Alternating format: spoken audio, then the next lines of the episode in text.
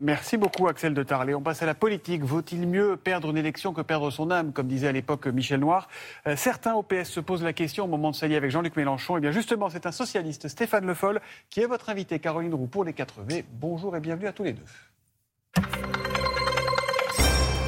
Bonjour Stéphane Le Foll. Bonjour. Le Parti communiste annonce donc avoir conclu un accord avec euh, la France insoumise après les écolos ce week-end. Euh, L'Union populaire s'étend. Euh, les discussions se poursuivent pour la journée avec le Parti socialiste. Est-ce qu'il y a un accord avec le NPA Non, il faudrait. il paraît. Bon, très bien. avec le PS, ça va se faire, c'est ça la question?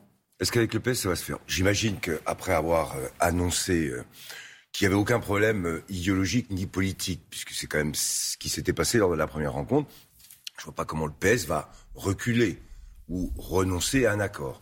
Le problème, c'est que ça achoppe dans une tambouille bien connue sur les négociations euh, sur des circonscriptions, sur les circonscriptions. Parce qu'en fait, entre ce que va donner la France insoumise et ce qu'elle va demander en termes de contrepartie, j'imagine que les, contreparties, les contreparties sont très importantes. C'est-à-dire Sur le fond Pas de présence et pas de candidat socialiste dans, allez, je vais me lancer, 350 à 420 circonscriptions. C'est ça la contrepartie Bah oui, évidemment. Donc ça, ça s'appelle de la tambouille. Le sujet, c'est plus le fond, du coup. Le, fond, bah, il a été réglé il n'y a pas très longtemps. La, délégation socialiste, quand elle est venue, je crois que M. Bompard l'avait reconnu, il avait dit, bon, il n'y a aucun problème. Mm. Bon. Quand vous voyez que les communistes ont mis sous le tapis leurs convictions sur le nucléaire, les, écolos ont accepté ah, de mettre leur amour de l'Europe entre parenthèses, vous considérez que euh, les deux perdent leur âme bah, les deux, vous avez qu'à regarder deux textes, deux, deux points, vous les évoquez. Chez les écologistes, dans le texte, il est marqué que la désobéissance européenne doit se faire dans le cadre légal. Mmh.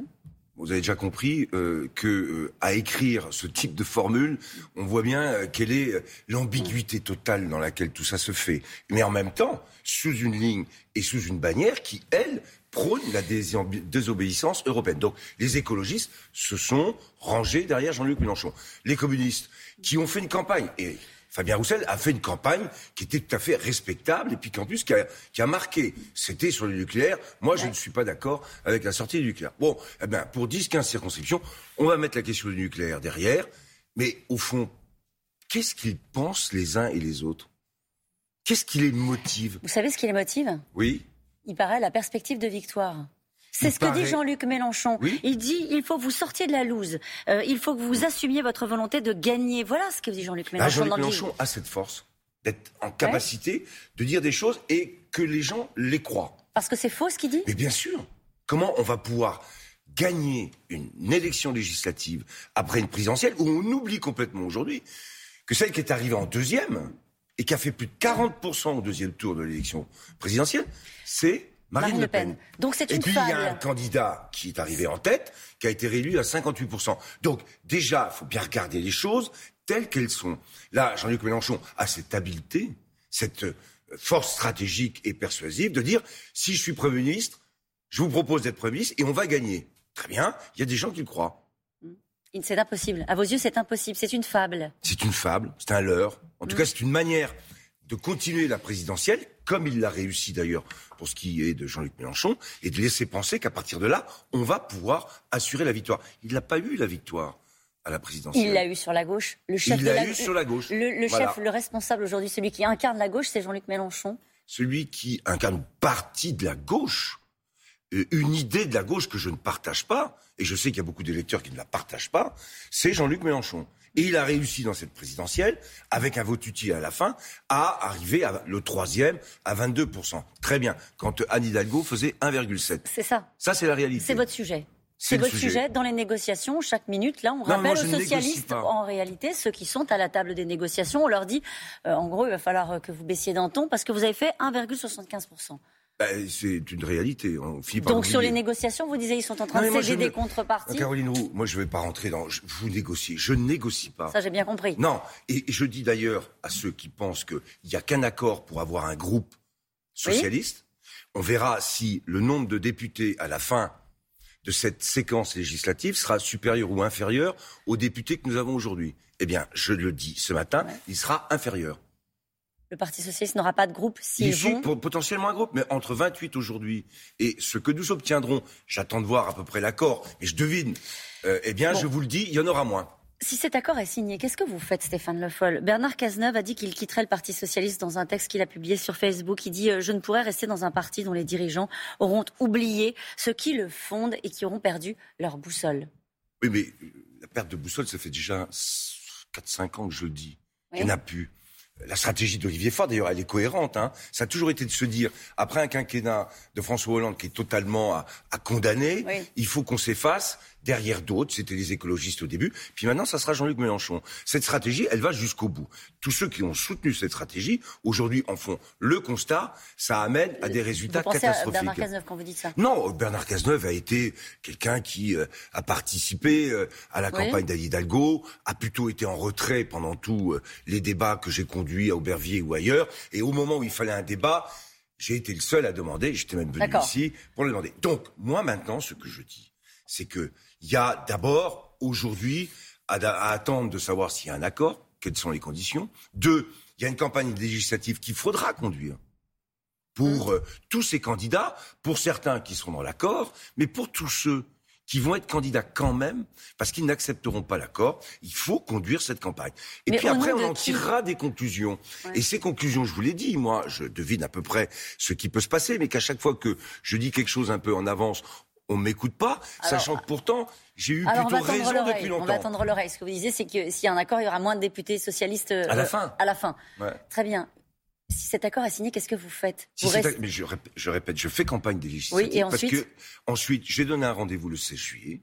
Parce que moi, je me contente pas simplement de dire ce qui est en train de se passer, c'est pas bien. Je considère qu'il y a une autre gauche il y a une gauche qui doit se reconstruire et qui doit rebâtir une ligne politique qui n'est pas celle qui a été suivie pendant cinq ans. Vous restez au Parti socialiste? Mais je vais alors une fois que tout ce cycle sera fait, est-ce que j'y reste? Si ce Parti socialiste, eh c'est très simple. Si ce Parti socialiste continue à être comme il est aujourd'hui avec Olivier Faure, vous êtes d'accord avec moi Sinon vous partez.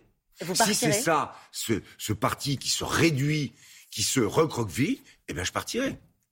Bien sûr, mais je ne vais pas non plus dire je pars tout de suite. Moi, j'ai l'intention de mener quand même un peu un débat politique. Il y a peut-être des gens qui vous regardent ce matin et qui disent c'est quoi son problème à Stéphane Le Foll? Au fond, la gauche veut se réunir. Euh, derrière Jean-Luc Mélenchon, c'est celui qui a fait le plus de voix. Il y en a d'autres qui ne sont pas contents.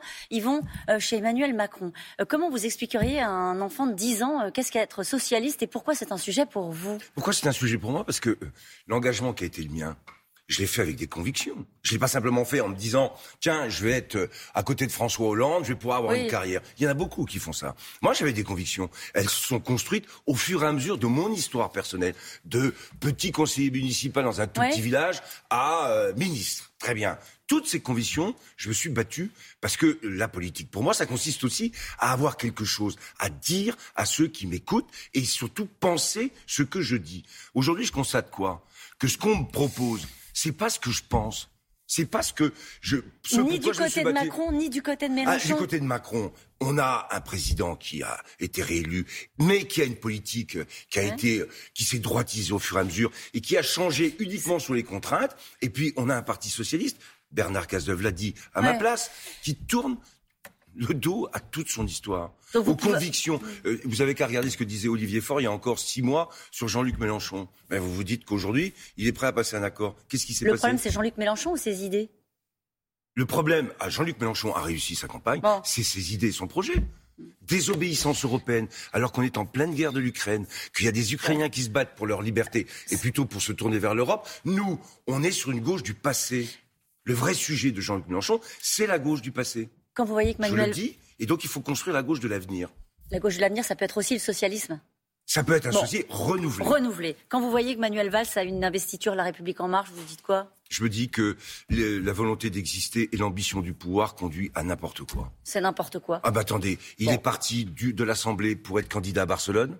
Il était Premier ministre de la France. Il revient pour être candidat des Français de l'étranger sur la circonscription du Portugal et d'Espagne. Je laisse chacun juger. C'est pas ma conception de la politique, là non plus. Valérie. Moi, je suis resté dans la Sarthe, la quatrième circonscription. J'y ai toujours vécu. Et vous y retournerez. Et les origines, c'est la Bretagne. Bon. Et quand je vais en vacances, c'est en Bretagne. On saura où c'est en Bretagne. Voilà. la socialiste Valérie Rabault, la patronne du groupe socialiste à l'Assemblée, aurait décliné la proposition euh, pour rejoindre Matignon, euh, justement parce qu'elle ne peut pas défendre la réforme des retraites. L'Élysée dément dit que le poste n'a été proposé à personne. On peut donc refuser Matignon? On peut donc refuser Matignon si je si j'écoute ce qu'a dit euh, Valérie Rabault. Est-ce que c'est vrai Est-ce que c'est pas vrai? Je n'en sais rien. Elle a bien fait. En tout cas, de son point de vue, si elle pense que elle est euh, radicalement opposée à cette réforme, et elle a raison de l'être, c'est vrai que d'aller assumer des responsabilités en faisant une réforme auquel on ne croit pas, ça serait un problème. Merci beaucoup Stéphane Le Foll. Merci Caroline. Bonne journée à vous. Stéphane Le Foll, comment peut-on gagner les législatives quand la candidate arrivée au deuxième tour s'appelle Marine Le Pen? La victoire de la gauche promise par Jean-Luc Mélenchon est une fable, est un leurre, nous dit euh, Stéphane Le Foll. Stéphane Le Foll, très hostile à la désobéissance européenne prônée par Jean-Luc Mélenchon et qui n'exclut pas de quitter le Parti socialiste. Merci à vous.